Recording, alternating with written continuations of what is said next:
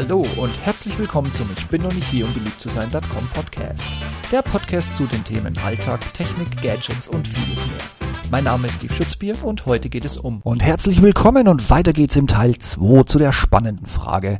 Warum scheitern eigentlich so viele Change-Projekte in diversen Unternehmen aus diversen Branchen?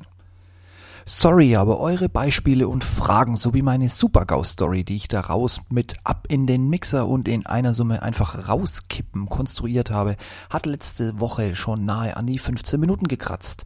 Daher habe ich mich während der Aufnahme spontan entschlossen, zwei Teile zu machen und genau deshalb sind wir beide alle wieder hier. Es geht weiter mit Teil 2. Viel Spaß damit. Aber ein kurzer Refresher, wo wir standen. Das ist jetzt wirklich grob verkürzt, aber ich hoffe, ihr könnt euch noch dran erinnern. Auf dem Landsitz von North Cottlestone Hall von Lord und Lady Heathcliff Fortescue befindet sich außer dem jüngsten Sohn Meredith auch die Cousine Priscilla und Gwyneth Mothenpoth aus den benachbarten Ortschaften Middle Frithenham und Nether. Loriot-Fans haben daran einfach eine wahre Freude, wenn Evelyn Hamann diesen Text unter Verlust sämtlicher und Laute verzweifelt versucht, fehlerfrei vorzutragen.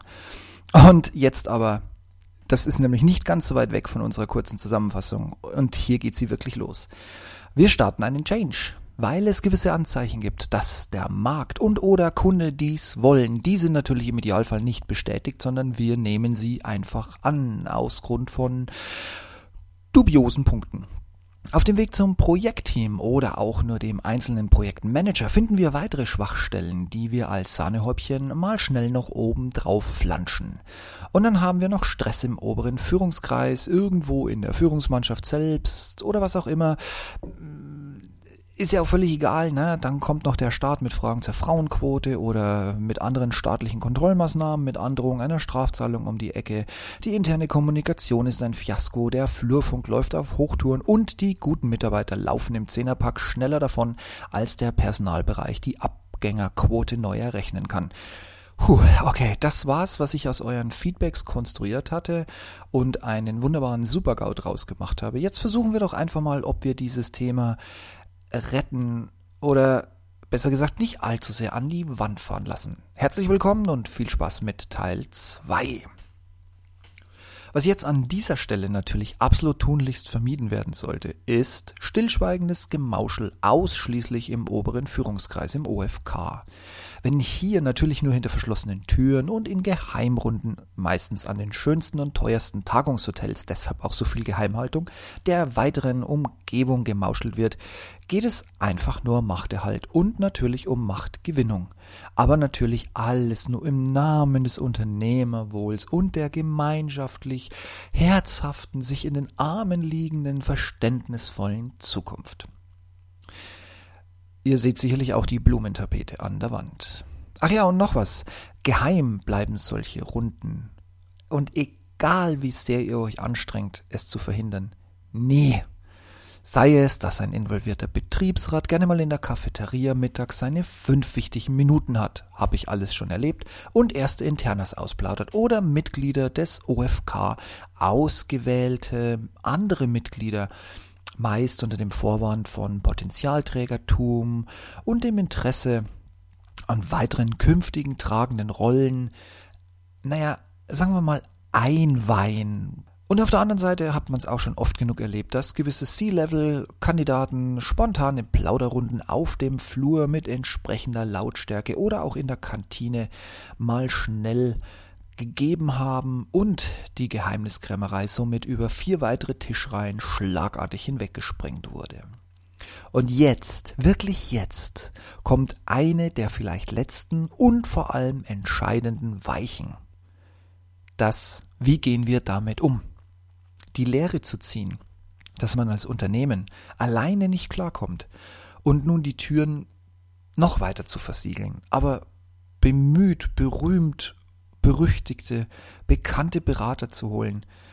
Das ist die eine Seite der Münze. Hektisch ein wenig Öffentlichkeitsarbeit, die eigentlich nur synonym zu verleugnen und verneinen steht, ist meistens die andere. Und damit geht meistens auch völlig unkoordinierte Öffentlichkeitsarbeit einher. Da werden Videos produziert und Imagefilmchen geplant angepinselt mit einem Pathos, dass der Brechreiz nur so fließt oder eine absolute Verwunderung ausgelöst wird. Aber Leute, das ist alles Quatsch, das ist Bullshit, das kaufen euch eure Leute nicht ab, die sind doch nicht doof. Die haben doch schon längst Lunte gerochen, die wissen doch, dass sich in der Bude irgendwas verklemmt hat und dass ihr einfach keine Lösung dafür habt. Aber Pathos geht immer. Und doch, wer gerade an ein laufendes oder sein letztes Projekt dieser Art denkt und jetzt auch noch Parallelen findet, je nach Hierarchiestufe, kann gespannt sein, wie es weitergeht. Oder kann aus der Praxis plaudern, warum es nicht geklappt hat. Und was jetzt natürlich noch kommt, ich habe ja noch ein paar Schmankerl nicht in den Mixer geworfen. Jetzt packen wir noch eine Kirsche oben drauf. Jetzt machen wir es richtig problematisch, weil jetzt kracht's im OFK. Im Führungskreis schlechthin erweitert man sich um ein neues Mitglied. Das ist natürlich schon seit Monaten geplant und muss jetzt umgesetzt werden, weil jetzt der Moment ist, wo der, die dasjenige sich noch wunderbar einarbeiten kann, bevor der Change durchgesetzt wurde. Und damit kennt er sie es natürlich die komplette Story.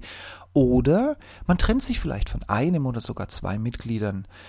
Und egal egal, was im Intranet zu lesen stehen wird, die Gerüchteküche weiß längst, was offiziell wirklich passiert ist. Damit ist der Damm gebrochen, die Kommunikation ist dahin. Das übernimmt ab sofort der Flurfunk für euch. Und vor allen Dingen, wenn dann getreu nach dem Motto, die Ratten verlassen das sinkende Schiff, die ersten, also rein objektiv betrachteten, wirklich guten Top-Performer das Unternehmen verlassen, dann ist die Kacke am Dampfen. Bevorzugt sind es auch die Leute, die bisher wahlweise die längste Firmenzugehörigkeit haben oder am kürzesten im Unternehmen waren und in der Zeit durch Networking und qualitativ hochwertige Arbeit relativ schnell und weit nach oben gestolpert sind. Und in beiden Fällen könnt ihr euch darauf verlassen, dass das enorme Wellen schlägt und im Kollegenkreis, und dazu könnt ihr ruhig das ganze Unternehmen rechnen, richtig spannende Fragen aufwirft, was dann wiederum den Flurfunk befeuert.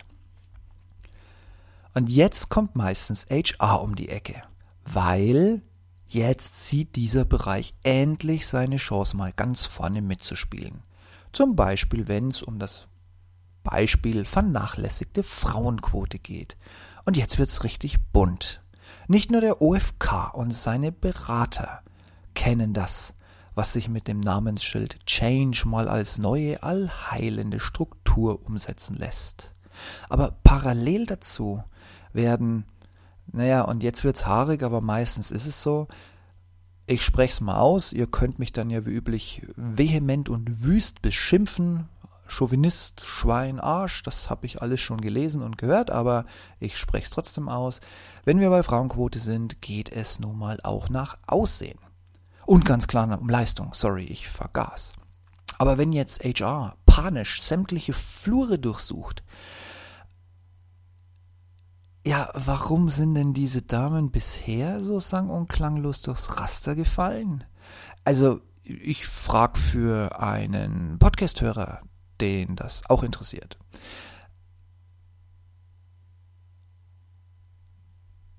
Und nun werden sie, Natürlich nur mit der Verpflichtung zur Stillschweigung und mit einem ganz extrem kurzen Zeithorizont eingeweiht und dann wird ihnen die Karotte vor die Nase gehängt und sie werden ins Projektteam eingeladen. Und da wird schon mal durchblicken gelassen, dass sie demnächst für eine Beförderung ins Spiel gebracht werden. Und das alles ferngesteuert für eine neue Struktur, die nur hinter verschlossenen Türen und in halben Wellness-Oasen mit angeschlossenem Konferenzraum bestenfalls rudimentär bekannt gegeben wurden. Gut, Strich drunter, ich weiß genau, ihr seid jetzt sauer. Totaler Quatsch, niemand geht so vor, kein Unternehmen agiert so und dieses ständige Thema Frauenquote oder sonstige Minderbemittelte oder wie Stromberg so schön sagen würde, Minderheiten, zum Beispiel Frauen. Ich weiß genau, was jetzt kommt, ich überzeichne das völlig negativ. Aber, ganz ehrlich, ist es wirklich so weit weg?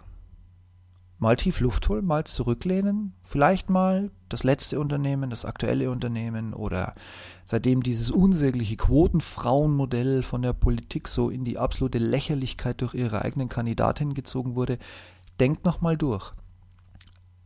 Es mag hier echt überzeichnet sein und ich gebe zu, ich formuliere das relativ böse, aber es ist nicht wirklich weit weg von der Realität, die da draußen tagtäglich stattfindet.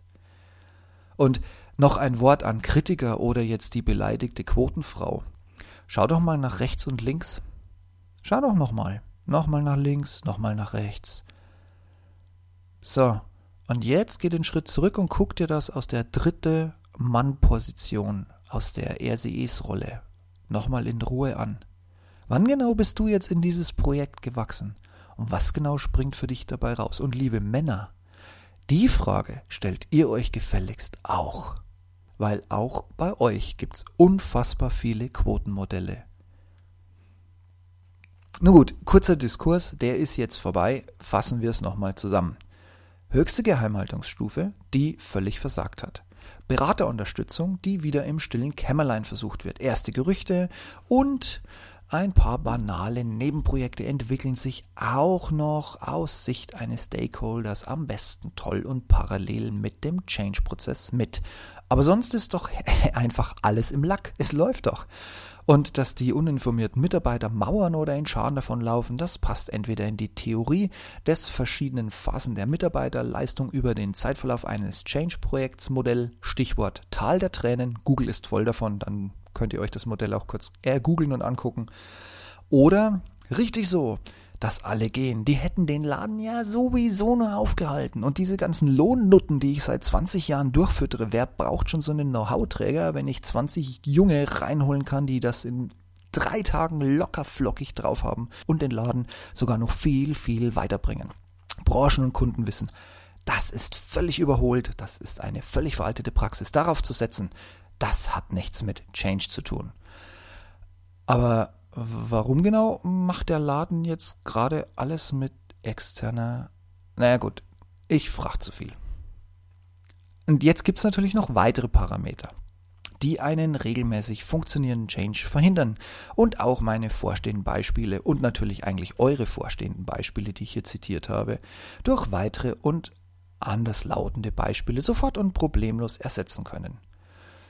Ich habe deshalb aus verschiedenen Gründen ein paar Studien für das Scheitern aus dem großen, weiten Internet und aus meinem privaten Archiv, wo ich sowas gerne sammle, also sowohl Gutes als auch Schlechtes.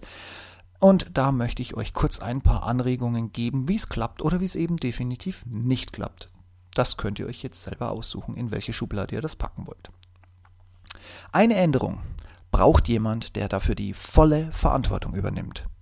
Nicht nur im Internet, nicht nur im Imagefilm, nicht nur bei den Mitarbeiterversammlungen, wenn alles happy peppy super gut läuft und ein blankes Lippenbekenntnis in einem kleinen Nebensatz reicht. Nein, einer hat den Hut auf. Er, sie hat die Vision. Er formuliert die Mission und lässt darauf die Strategie aufbauen.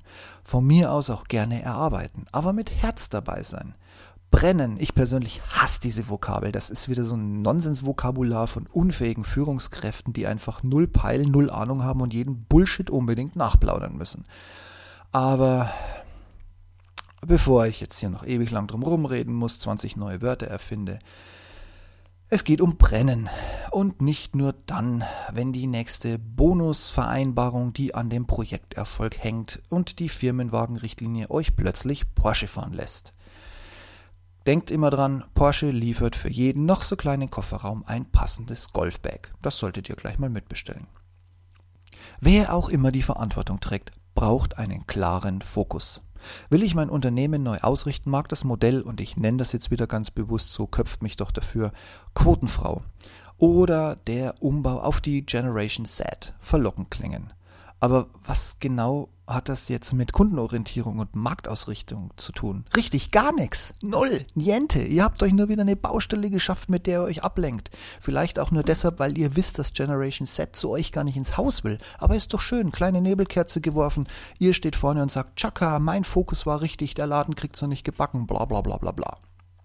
Also, trage deine Verantwortung und streiche, was mit dem Wechsel an sich, mit dem Change-Projekt nichts zu tun hat. Es ist lang genug ignoriert worden. Warum zum Teufel soll dieses ausgesessene, ausgelutschte, blöde, dämliche Thema, um das sich keiner kümmern möchte, gerade jetzt so nebenbei en passant on the fly, weil die Leute gerade eh schon da sitzen und man sie mit Handschellen in den gleichen Raum gefesselt hat. Warum zum Teufel soll das jetzt plötzlich klappen? Siehste eben. Und den nächsten Punkt, den nenne ich auch direkt beim Namen. Du hast in deinem Unternehmen schlichtweg viel zu viele völlig unfähige Führungskräfte. Klar, alle zeigen immer auf den Mitarbeiter, aber unmotivierte Mitarbeiter, gerne auch die faulen, die orientieren sich nur an ihrer Führungskraft. Und wenn sie inkompetente oder völlig ahnungslose Führungskräfte haben, reagieren Mitarbeiter entsprechend. Und ja, sie passen sich schlichtweg an. Wenn die Führungskraft Strategie nicht von der Kantinenkarte unterscheiden kann, werden auch die angeblich so faulen Mitarbeiter das Gulasch mit Spätzle im Meeting als die aktuelle Wochenausrichtung dem Kunden auf den Tisch legen. Also finden faule, untätige Underperformer, auch wieder so ein Wort von völlig unfähigen Führungskräften, und wie du sie in deinem Laden auch immer nennen mögest. Und gucke ruhig mal eine, zwei, drei Stufen nach oben. Siehst du dieses Licht? haben sich schon die Blues Brothers bei ihrer Erleuchtung entgegengeschrien. Und bei dir? Auch ein Scheinwerfer, der dir auch so eben mitten ins Gesicht strahlt? Und die Lösung auf dieser Ebene lautet unfähige Führungskräfte, sofortige Trennung. Und damit sind wir schon beim nächsten Punkt und es bleibt in der gleichen Kerbe. Schlechte Führungskräfte haben ein schlechtes Involvement. Wieder so ein super duper Wort. Na klar, nicht nach außen. In den meisten Fällen sind sie immer noch im Dankbarkeitsmodus, dass sie diese gut bezahlte und mit vielen Extras ausgestattete Stelle bekommen haben. Da wird schon ein wenig Dauer gekrochen. Aber genauso gut wird ohne Hinterfragen alles, was von oben kommt, eins zu eins weitergetragen. Ahnungslos. Einfach mal mitgeschrieben. Und in einer absoluten Frechheit meistens auch noch als Spickzettel vor dem Mitarbeiter vorgelesen. Und jetzt kommen wieder die faulen Mitarbeiter ins Spiel, die plötzlich antworten wollen oder Detailfragen stellen und damit vielleicht sogar Fehler in der Argumentationskette aufdecken. Und schon ist das angebliche Involvement, das Brennen, das Leidenschaftliche weg und Vertrauen zerstört, Leute. Das müsst ihr euch mal klar machen. Und jetzt zum Schluss ein absolut beliebter Punkt. Nennen wir ihn doch einfach mal Quick Wins oder auch sehr beliebt Low Hanging Fruits. Noch nicht angefangen, schon 80% erreicht? So muss Change laufen. Ihr habt nicht den Funken einer Ahnung. Genauso funktioniert Change und ein normales Projekt definitiv nicht. Klar, bei einem normalen Projekt kann ich mir meine Quick Wins ein bisschen schön gestalten. Gerade am Anfang, da ist Motivation wichtig. Aber bei Change funktioniert das nicht. Da hast du keine schnellen Quick Wins in einem Prozess, der dauerhaft offene und ehrliche Kommunikation erfordert und kein schmollendes OFK-Mitglied, das in der Mitarbeiterversammlung zum dritten Mal Hintergründe erklären muss und das mit dem Verweis, dass es ja nun bereits und oft genug erklärt wurde, alles abbügelt. Oder auch sehr beliebt, diese vielen Scheinprozesse, diese Quick Wins. Stellen wir doch den Status quo einfach, einfach, also wir stellen ihn jetzt ein wenig um. Wie wäre es mit neuen Türschildern? Warum nicht neue Bereiche nennen? Und, naja, ein bisschen sinnloses Mitarbeiter-Mikado. Dafür gibt es für die Leute neue Visitenkarte, neue Durchwahlen, vielleicht einen neuen Overhead. Ja, und der kann jetzt das alles neu zusammengewürfelte einfach mal führen. Ja, natürlich im Namen der angeblichen Kundenbedürfnisse, die wir identifiziert haben. Und jetzt wieder die Frage, weiß der Kunde, dass er diese Bedürfnisse angeblich auch wirklich hat? Oder hat der Produktbereich hier nur jahrelang im Schlaraffenland gelebt und hat den Anschluss an den Kunden schlichtweg verpasst? Ja, ja, ja, ruhig bleiben, ich weiß. Die Lösungspunkte, das sind nicht Anleitungen, die ihr haben wollt. Aber eine Änderung im Unternehmen, dafür gibt es so viele theoretische Quellen, googelt das doch einfach mal. Stichwort Tal der Tränen, das könnte euch schon mal helfen. Ob die nun wirklich der Realität entsprechen oder nicht, hängt nicht davon ab, ob die Kurve maximal möglichst verfolgt wird, so wie sie gemalt wird, sondern wie das komplette Projekt bei euch aufgehängt ist und ob ihr es wirklich ernst meint oder ob ihr nur eine Alibi-Veranstaltung da draußen macht. Und, und, und, und, und, und, und zig Parameter bestimmen, ob und wohin es geht. Da gibt es, auch wenn viele Berater damit stetig um die Ecke kommen, kein One-Size-Fits-All-Korsett. Und Auch eine Websuche mit Change und einer bekannten Zeitschrift wie Wirtschaftswoche, Handelsblatt oder dem Harvard Business Manager bringen hier Studien und Ergebnisse zutage, die euch ein bisschen zeigen, wie es geht oder wie es eben schief geht. Also, wenn ein Change gemacht werden soll, solltet ihr wirklich, wirklich wissen, wieso und wohin. Geht es um den Kunden und was braucht er? Geht es um den Markt? Was tut sich? Oder worum geht es gerade? Und dann ganz wichtig, passt das in meine Mission? Passt das in meine Strategie? Habe ich eine Vision, die die Leute in diese Richtung mitnimmt? Oder braucht es vielleicht gar keinen Change? Dafür brauche ich vielleicht neue Kunden oder ich muss mich nach einem neuen Marktsegment umsehen. Und ganz wichtig, wer hat denn jetzt bitte den Hut auf? Wer gibt denn von ganz, ganz oben die notwendige Rückmeldung? Auch um diese ganzen Side-Projects einfach mit einem Nein abzubügeln und sie wieder von der Tischplatte zu wischen. Wo bitte ist das Project Management Board, das alle betroffenen Teilnehmer mit einer Stimme mitwirken und bestimmen lässt? Nein, das entmachtet keinen Projektmanager. Das ist sein stärkstes Tool, sein Rückgrat. Und, und, und, und, und, und, und, so vieles mehr. Aber ich glaube, wenn ihr euch jetzt mit dem Thema, das euch so sehr bewegt und diesen Beispielen, die ihr mir geschickt habt, wo man teilweise wirklich rauslesen kann, dass gute Anfänge da sind und man es intern einfach totredet und ruiniert oder es einfach auf dem Weg dahin wegen Stolpersteinen oder was auch immer kaputt gemacht wird. Ganz ehrlich, schön, dass ihr dabei geblieben seid und schön, dass ihr bis jetzt durchgehalten habt, aber ihr habt jetzt ein Bild, wie man es macht oder wie man es nicht macht, wo Stolpersteine sind und wo man besser genau hinsieht und welche Anforderungen erfolgsversprechend sind und welche nicht. Und kleiner Tipp noch am Rande, wenn ihr so ein Projekt managt und ihr stellt fest, dass die Rückendeckung von oben fehlt oder dass man euch quasi dem Fußvolk zum Fraß vorwirft, damit man den Schuldigen hat, verabschiedet euch aus dem Projektteam und vielleicht sogar gleich aus dem ganzen Unternehmen mit. Da ist die Zukunft nicht nur für euch vorbei, sondern für viele, viele andere, die es nur noch nicht wissen und wahrhaben wollen.